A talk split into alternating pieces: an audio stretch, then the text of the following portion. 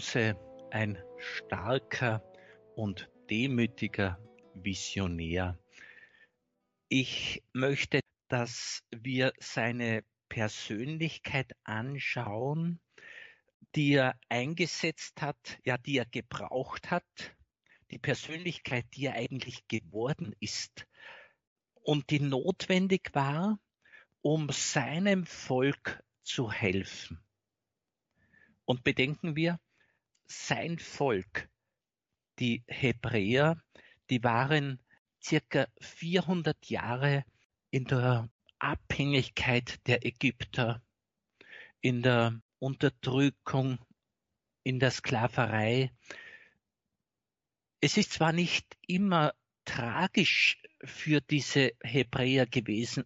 Ursprünglich waren sie auch ganz willkommen als, ja, sagen wir ruhig Flüchtlinge, weil zu Hause Hungersnot war. Und in Ägypten hat es reichlich Lebensmittel gegeben. Sie waren Gastarbeiter, sie sind gut aufgenommen worden und haben sich gut integriert und gut vermehrt. Das hat im Laufe der Zeit dann, wir reden jetzt von circa 300, 350, 400 Jahren, hat das dazu geführt, dass die Mächtigen in Ägypten befürchtet haben, die Hebräer könnten überdimensional stark werden und sich im Kriegsfalle gegen Ägypten wenden. Das hat dazu geführt, dass man den Hebräern gegenüber wirklich ungerecht vorgegangen ist, ungerecht gegenüber war und man sie ausgenützt hat, unterdrückt hat, Zwangsarbeit, Fronarbeit mussten sie leisten. Ja, es hat so weit geführt, dass die Frauen, die Mütter und die Hebammen angehalten wurden, Knaben, die dem Volk geboren werden, in den Nil zu werfen, also zu töten. Mose selbst war ein Geretteter und im Haus des Pharao aufgenommen worden durch die Tochter des Pharao. Dort hat er eine sehr gute Ausbildung genossen. Er ist dort zu Ansehen gekommen, hat aber nicht vergessen, zu welchem Volk er gehört. Und er hat sich engagiert für diese Menschen, für seine Stammesbrüder und Schwestern. Ich darf Ihnen jetzt zitieren aus dem Buch Exodus, Kapitel 2. Es heißt, die Jahre vergingen und Mose wuchs heran. Eines Tages ging er zu seinen Brüdern hinaus und schaute ihnen bei der Fronarbeit zu. Da sah er, wie ein Ägypter einen Hebräer schlug, einen seiner Stammesbrüder. Mose sah sich nach allen Seiten um, und als er sah, dass sonst niemand da war, erschlug er den Ägypter und verscharrte ihn im Sand.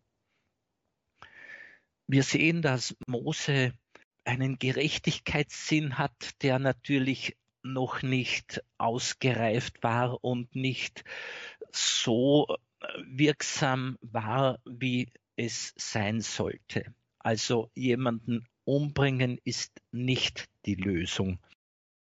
Aber er zeigt Engagement. Und vielleicht hat Mose deutlicher gesehen als die anderen Hebräer, als das übrige Volk, wie arm, wie schwach sie sind und wohin diese Unterdrückung führt. Vielleicht hat Mose sehr deutlich gesehen, diese Unselbstständigkeit der Menschen, dieses nicht mehr wirklich lebendig sein, könnten wir sagen, dieses sich auch vielleicht nicht mehr wehren, nicht mehr sich artikulieren. Wir müssen wissen, dass eine länger andauernde Unterdrückung dazu führen kann, nicht dazu führen muss, dazu führen kann, dass die Menschen mehr und mehr willenlos werden und sie diese Unterdrückung und Ausbeutung eigentlich nicht mehr als großes Leiden empfinden. Es kann die Unselbstständigkeit gefördert werden, anders formuliert, die Selbstständigkeit einem Menschen genommen werden, reduziert werden. Und ich möchte doch zum Zustand des Volkes der Hebräer noch einige Gedanken sagen. Marie Ebner-Eschenbach sagte mal, die glücklichsten Sklaven sind die erbittertsten Feinde der Freiheit. Die glücklichsten Sklaven sind die erbittertsten Feinde der Freiheit. Der glücklichste Sklave, wie stellen wir uns den vor? Dem geht's halbwegs gut. Er bekommt zu essen, hat seinen Schlafplatz, hat auch seine Freizeit und es ist immer die Frage, wie definieren wir Sklaverei und ab wann sprechen wir von Sklaverei.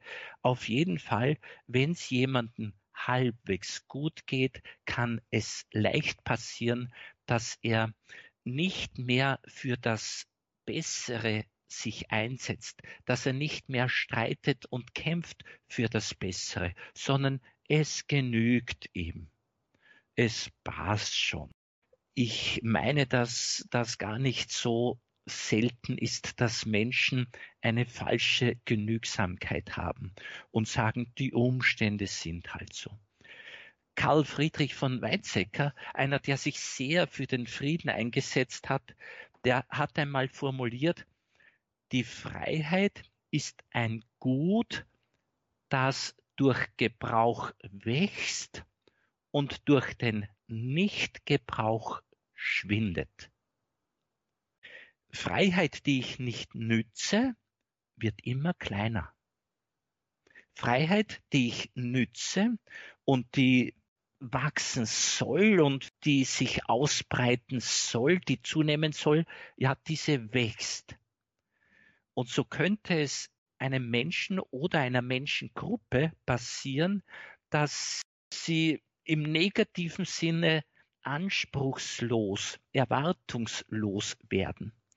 Und so hat Mose, der in großer Freiheit mit einer sehr guten, auch kulturellen Bildung groß geworden ist, seine Stammesgenossen erlebt, vielleicht auch schon als recht willensschwache Menschen, wo er darunter gelitten hat, dass sich Schwestern und Brüder im Stamm alles gefallen lassen und dass er den eigenen Wohlstand und das eigene Wohlergehen, dass er sich daran gar nicht erfreuen konnte. Das kann ich mir gut vorstellen. Dass Mose eigentlich gar nicht glücklich war, weil sein Volk unglücklich war. Deshalb kann ich mir vorstellen, dass er so im Zorn über den Zustand diesen Ägypter erschlagen hat. Nun, es heißt, dass er nächsten Tag wieder hinausgegangen ist, da sah er zwei Hebräer miteinander streiten. Er sagte zu dem, der im Unrecht war, warum schlägst du deinen Stammesgenossen? Der Mann erwiderte, wer hat dich zum Aufseher und Schiedsrichter über uns bestellt? Meinst du, du könntest mich umbringen, wie du den Ägypter umgebracht hast? Da bekam Mose Angst und sagte, die Sache ist also bekannt geworden. Der Pharao hörte von diesem Vorfall und wollte Mose töten. Mose aber entkam ihm.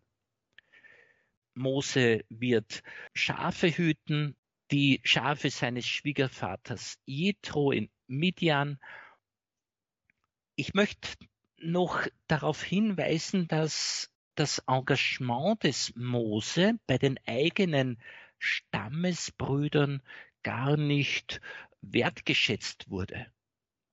Wer hat dich zum Aufseher und Schiedsrichter über uns bestellt? Meintest du, du könntest mich umbringen, wie du den Ägypter umgebracht hast? Also Mose hat bei den eigenen Leuten eigentlich kein Ansehen, keine Autorität und keinen wirklichen guten Einfluss. Ich betone das deshalb, weil Mose, wir wissen es, von Gott den Auftrag bekommt, nachdem er 40 Jahre Schafe geweidet hat, bekommt er von Gott den Auftrag, zurückzugehen nach Ägypten. Sich selbst in Sicherheit bringen ist in den Augen Gottes nicht genügend. Es muss das ganze Volk in die Freiheit geführt werden. Und dazu wird jetzt Mose beauftragt, indem aus dem Dornbusch heraus er von Gott angesprochen wird. Dieser Dornbusch brennt und verbrennt doch nicht. Mose findet die Sache sehr interessant und geht hin und wird von Gott angesprochen. Gott stellt sich dem Mose vor als der Ich bin da. Und wir dürfen jetzt davon ausgehen, das war und ist für den Mose eine Neuigkeit. Vorher hat er den Pharao und Aufseher als die größte und höchste Macht und Autorität erlebt. Die Macht Ägyptens. Und jetzt plötzlich wird er bekannt gemacht mit einer größeren Macht, die über Ägypten steht und herrschen soll. Mose lernt Gott kennen, der sich vorstellt als einer, der da ist. Wir wissen es, dass dieser Mose sich anfangs geweigert hat, das zu tun, was er tun soll, nämlich das Volk in die Freiheit zu führen. Und ich zitiere nur einige Sätze, damit Sie sich erinnern. Im Kapitel 3 beim Buch Exodus heißt es, Mose sagte zum Herrn, aber bitte Herr, ich bin keiner, der gut reden kann, weder gestern noch vorgestern, noch seitdem du mit deinem Knecht sprichst.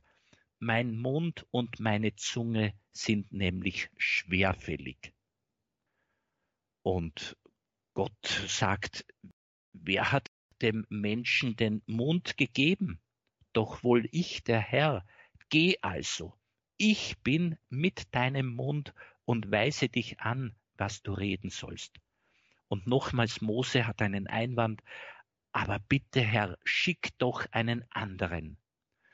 Und dann heißt es, entbrannte der Zorn des Herrn über Mose. Also Gott wird aus Liebe zu seinem Volk, zu den Menschen auch zornig und sagt zu Mose, hast du nicht einen Bruder, den Leviten Aaron?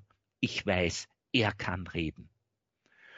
Dann sagt Gott zu Mose, sprich mit Aaron und leg ihm die Worte in den Mund. Und jetzt kommen sehr schöne Formulierungen. Gott sagt, ich aber werde mit deinem und seinem Mund sein. Ich werde euch anweisen, was ihr tun sollt. Und Aaron wird für dich zum Volk reden. Und jetzt der Höhepunkt der Formulierung. Er wird für dich der Mond sein und du wirst für ihn Gott sein. Unglaublich. Und doch zu glauben. Aaron wird für den Mose der Mond sein, also der Sprecher sein. Und du, Mose, wirst für Aaron Gott sein. Du wirst für ihn die Autorität Gottes, also meine Autorität haben. Ich möchte Ihnen Zeit geben, während Sie Musik hören, dass Sie mal kurz darüber nachdenken, wie Sie sich das Volk Israel in Ägypten in der Sklaverei vorstellen und ob Sie sich auch vorstellen können, dass in unserer Zeit vielleicht sogar in engster Umgebung oder in der eigenen Biografie Situationen möglich sind, in denen wir uns unfrei fühlen, manchmal mehr, manchmal weniger, uns ohnmächtig fühlen, wo wir das Gefühl haben, jetzt herrscht jemand oder etwas über uns und das ist vielleicht nicht Gott gewollt, das passt mir selbst nicht. Es kann sein, dass Menschen unserer Tage auch recht erwartungslos geworden sind und dass Menschen unserer Tage, dass wir jemanden brauchen wie den Mose, der sagt, Moment mal, das kann nicht der Sinn deines Lebens sein, dass du so weitermachst. Lass dich befreien, lass dich hinausführen in ein besseres Leben. Ich lade ein, dass Sie mal kurz meditieren über Ihre Situation und über Beobachtungen und Gedanken, die Sie so zum Thema Unterdrückung und Freiheit haben.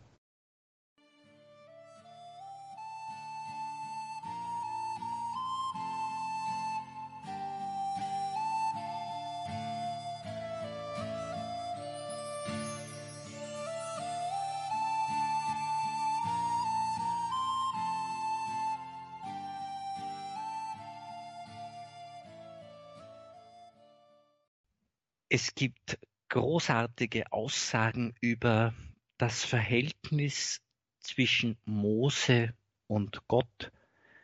So lesen wir im Kapitel 33 im Buch Exodus, der Herr und Mose redeten miteinander Auge in Auge, wie Menschen miteinander reden.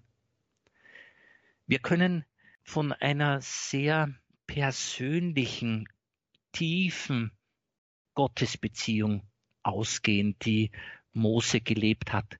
Und ich füge hinzu, wir wissen nicht genau, wie das mit dem Mose als historische Persönlichkeit war. Diese Befreiungsgeschichte wurde lange mündlich überliefert und dann schriftlich niederlegt. Und man hat in der Gestalt des Mose das Ideale hineingelegt, hat mit der Persönlichkeit des Mose die ideale Gottesbeziehung verbunden, die ideale, sagen wir mal, auch Hirtenfigur, den idealen Diener der Menschen. Wie dieser Mose dargestellt wird, so dürfen wir Vorbilder sehen, so dürfen wir die guten Hirten sehen. Ob das jetzt alles in einer Person so vereint war, wissen wir nicht, aber nicht zufällig wird davon gesprochen, dass Gott und Mensch ganz persönlich und tief miteinander verbunden sein können und der Mensch sich von Gott ganz persönlich angesprochen weiß und der Mensch auch ganz persönlich auf Gott hin antwortet.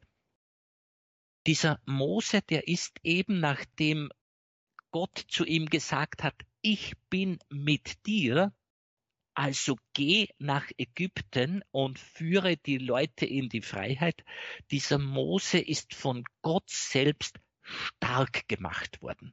Er hat von Gott selbst die Gewissheit bekommen, dass nicht der Pharao, nicht ein Sklaventreiber, nicht ein Tyrann mächtiger ist als Gott, sondern Gott ist der Herr über alle mit diesem Gott zusammenwirken. Das ist das Wohltuende für die Mitmenschen.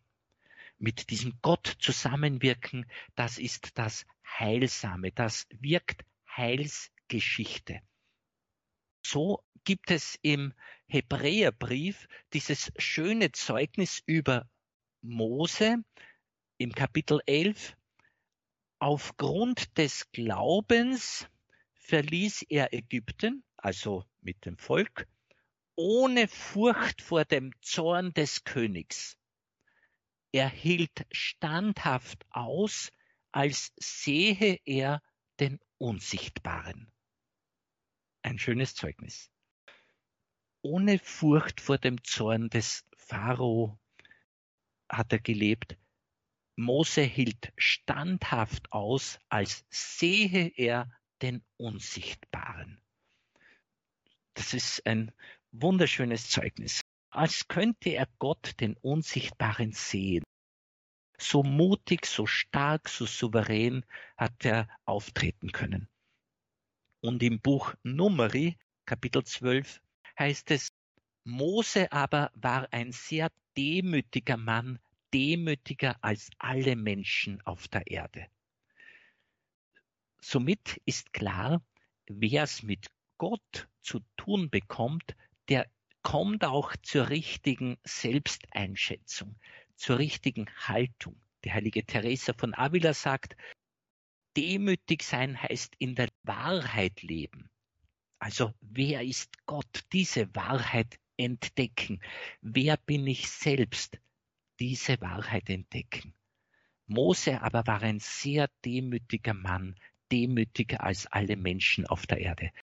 Er hatte ein sehr hohes Maß an Selbsterkenntnis und ein hohes Maß an Gottes Erkenntnis. Mose war ein dienender Mensch, der sich immer wieder auch im Konflikt sah. Er wollte es den Menschen recht machen und er musste es Gott recht machen, na und sich selbst wollte er es auch recht machen. Und da gibt es zum Beispiel diese Schilderung im Kapitel 17, Buch Exodus, dass es kein Wasser gegeben hat. Das Volk will eigentlich zurück nach Ägypten. Also die Sklaverei war eh nicht so schlimm. Was sprichst du von Freiheit? Was versprichst du uns von einem verheißenen, gelobten Land, in dem Milch und Honig fließen? Also das Volk murrt gegen Mose und dann heißt es, Mose schrie zum Herrn, was soll ich mit diesem Volk anfangen?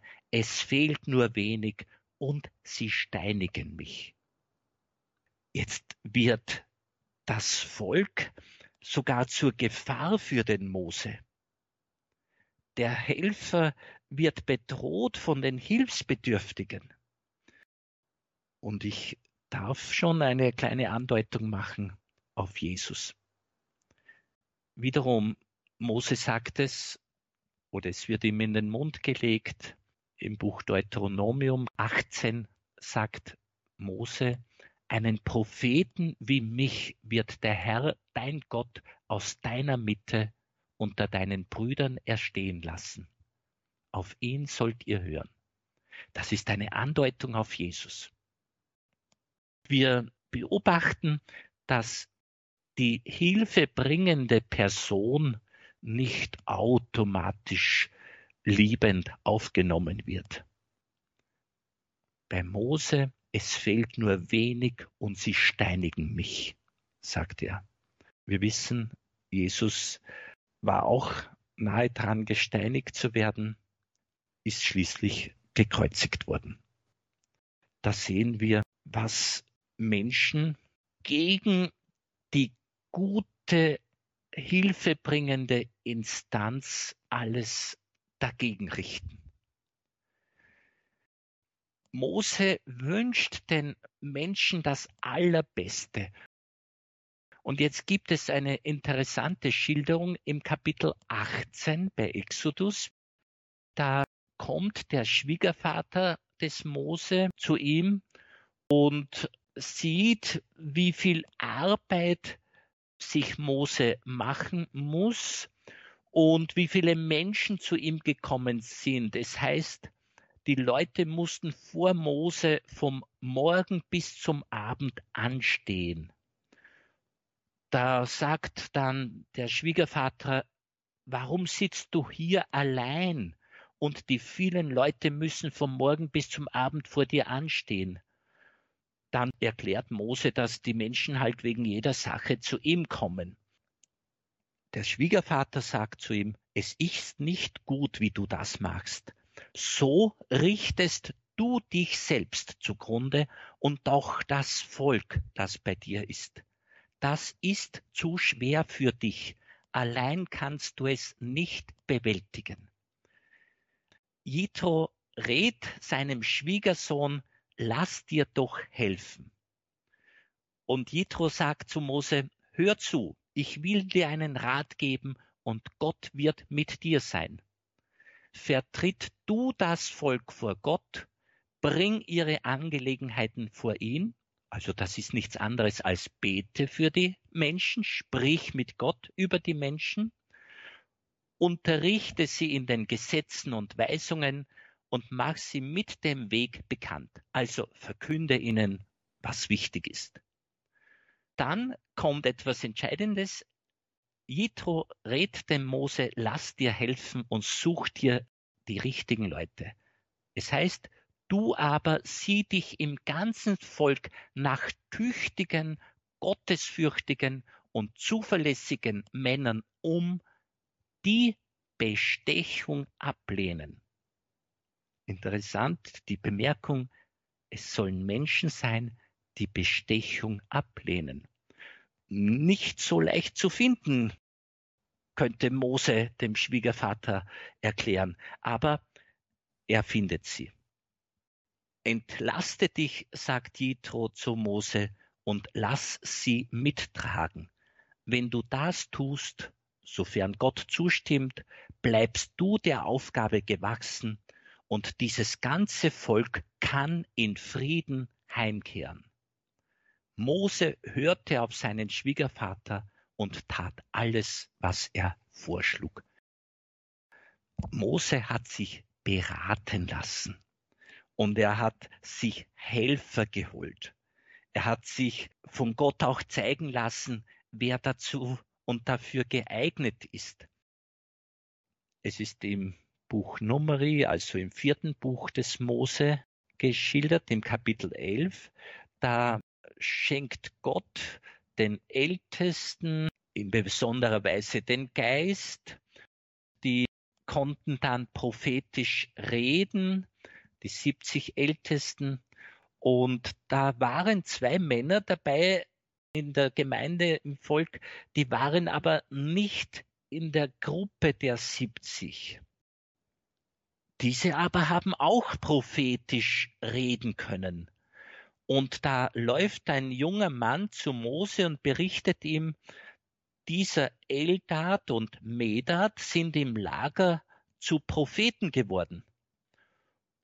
Da ergriff Josua, der Sohn Nuns, der von Jugend an der Diener des Mose gewesen war, das Wort und sagte, Mose, mein Herr, hindere sie daran. Doch Mose sagte zu ihm, Willst du dich für mich ereifern? Wenn nur das ganze Volk des Herrn zu Propheten würde, wenn nur der Herr seinen Geist auf sie alle legte. Ein guter, heiliger Wunsch, den Mose da äußert. Mögen doch alle im Volk zu Propheten werden. Möge doch der Geist des Herrn auf alle gelegt werden. Und das ist ein Hinweis, Mose ist nicht einer, der da Alleinveranstalter sein will, der da eine alleinige Autorität darstellen will, sondern er will, dass alle dieses Licht, diese Einsicht, dieses Verständnis, diesen guten Geist, diese Weisheit bekommen. Nicht nur die 70 Ältesten, sondern das ganze Volk. Und das ist auch ein Hinweis darauf, was uns Jesus ermöglicht. Nämlich durch Jesus wird der Heilige Geist für alle geschenkt. Alle, die sich an Jesus wenden, können auch den Heiligen Geist empfangen. Vielleicht können wir uns noch vertiefen in dieses schöne Thema der Befreiung und vor allem auch in die Aufgabe des Befreiens, weil wir alle dürfen Mose sein. Mose hat angekündigt, einen Propheten wie mich wird der Herr euch erstehen lassen. Das ist Jesus, der große Befreier. Das ist der zweite Mose, sagen Theologen. Und jetzt wage ich den Hinweis, dass Sie als Christin und ich als Christ, wir dürfen der dritte Mose sein. Ich möchte abschließend Worte des heiligen Augustinus, des Bischofs, Ihnen vortragen, die nämlich so auch die Aufgabe und äh, den Dienst des Mose, meine ich, zusammenfassen, wie auch wir es immer wieder erleben. Erstens sagt Augustinus, das Ziel nicht vergessen, den Weg nicht verlassen, den Mut nicht verlieren. Das ist mal ein Motto. Und dann die Aufgabe des guten Hirten, der guten Hirtin ist, wiederum Worte des heiligen Augustinus, Unruhestifter zurechtweisen, Kleinmütige trösten, sich der Schwachen annehmen, Gegner widerlegen, sich vor Schmeichlern hüten, Ungebildete lehren, Träge wecken, Streitsüchtige zurückhalten, Eingebildeten ihren Platz zeigen, Streitende besänftigen, Armen helfen, Unterdrückte befreien, Gute ermutigen, Böse ertragen und ach, alle lieben. Soweit die Worte des heiligen Augustinus, die uns Orientierung im Dienst des Befreiens geben, des Helfens geben.